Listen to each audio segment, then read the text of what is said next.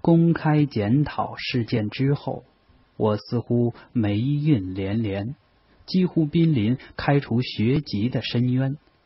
那天下午，我翘了自习，跑去操场踢球，恰逢林一瑶所在的班级上体育课，他们一群女生聚在露天乒乓球台玩耍。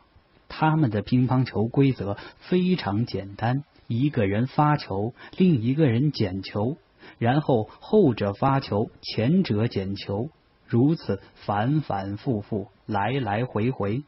林一瑶和他的小伙伴们竟然玩得不亦乐乎，仿佛真的在进行一场有趣的淘汰赛。轮到他捡球的时候，那只乳白色的乒乓球似乎格外灵活调皮。以各种娴熟的假动作，走着各种变幻莫测的路线，他不得不像追蚂蚁的小猫咪似的，亦步亦趋的跟着。可惜那是一个无法随时随地拍照的年代，所有的美好只能是观于目，明于心。为了不落人话柄，我没有明目张胆的旁观。只是透过球门网的缝隙，时不时的偷窥一眼。那个身影不停的跳跃于余光之中，即使混杂于人群之中，依然鲜明的，无需刻意辨识。而当我转身背对他，试图心无旁骛的踢球，那个身影却又出现在心底最明亮的地方。当你爱上一个人，上帝便给他镀上一层特殊的色彩。无论在何时何地，他都会安静的绽放光芒。即便他做出再过分的举动，即便他曾经践踏你的尊严，也会被你视作一次连上帝都能原谅的无心之过。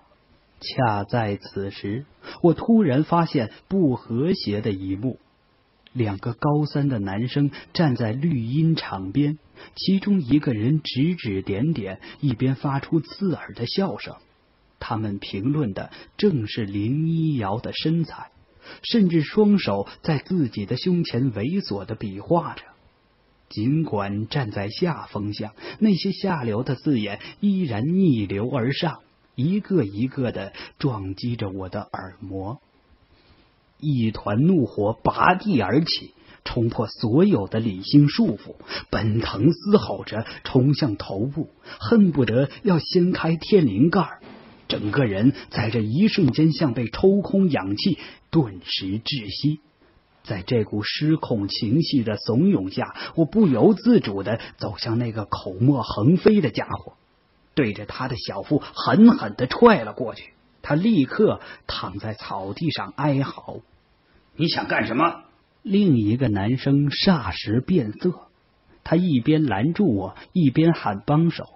只是片刻功夫，又有三个男生跑过来，一群人将我围在中间，推推搡搡。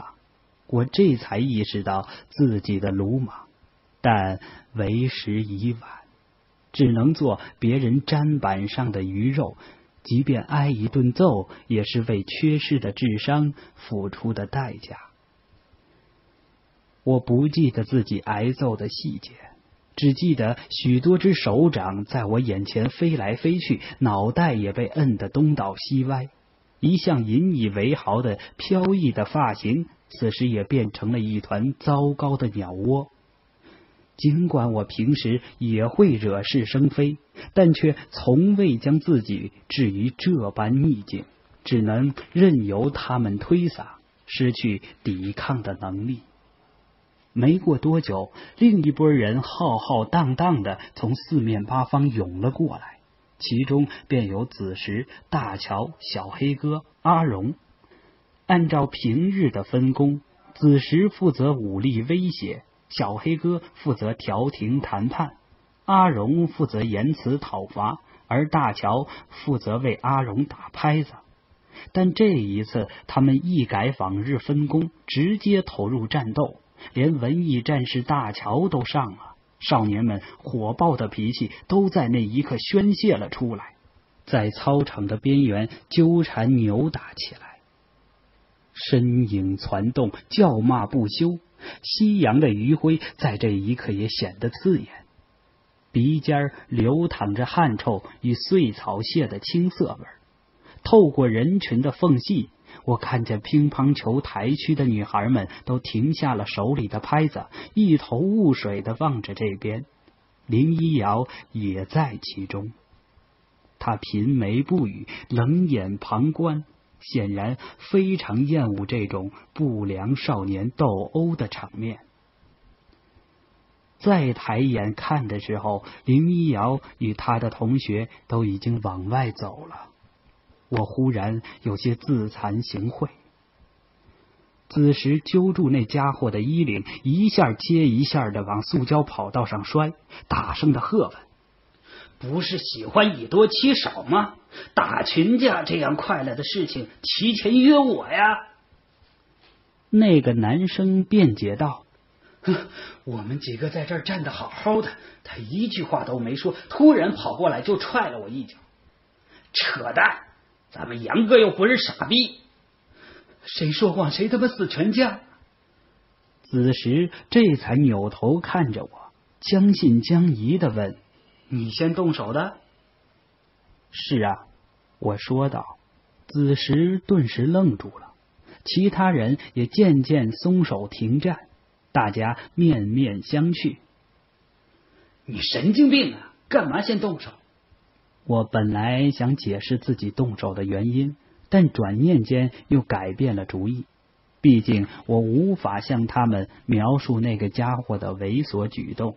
万一被好事者添油加醋的传扬开来，又要将林一瑶卷入这种莫名其妙的破事他们先打我的，我说道。刚才你不是说你先打他的吗？我说过吗？我死也不再改口。政教处神通广大，很快侦知这起突发的群体事件。并且着手抓捕参与者。万幸的是，残酷的纪律整顿月已经结束了，学校也不愿动正在备考的高三学生，最终不了了之。你别跟咱哥们整那些幺蛾子！当时你为什么先动手？子时私下里问我，我左右观望了一番，将事情的经过如实的告诉他们。他顿时暴跳如雷，高声吼道：“你他妈不早说，否则我一定把那家伙打得满地找牙！”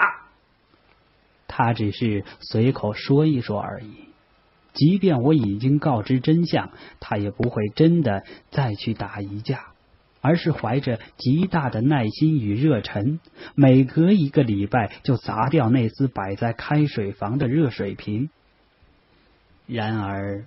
我似乎无法挽救自己在林一瑶心目中顽劣不堪的形象，唯一能做的便是不断暗示自己无需在乎他的看法。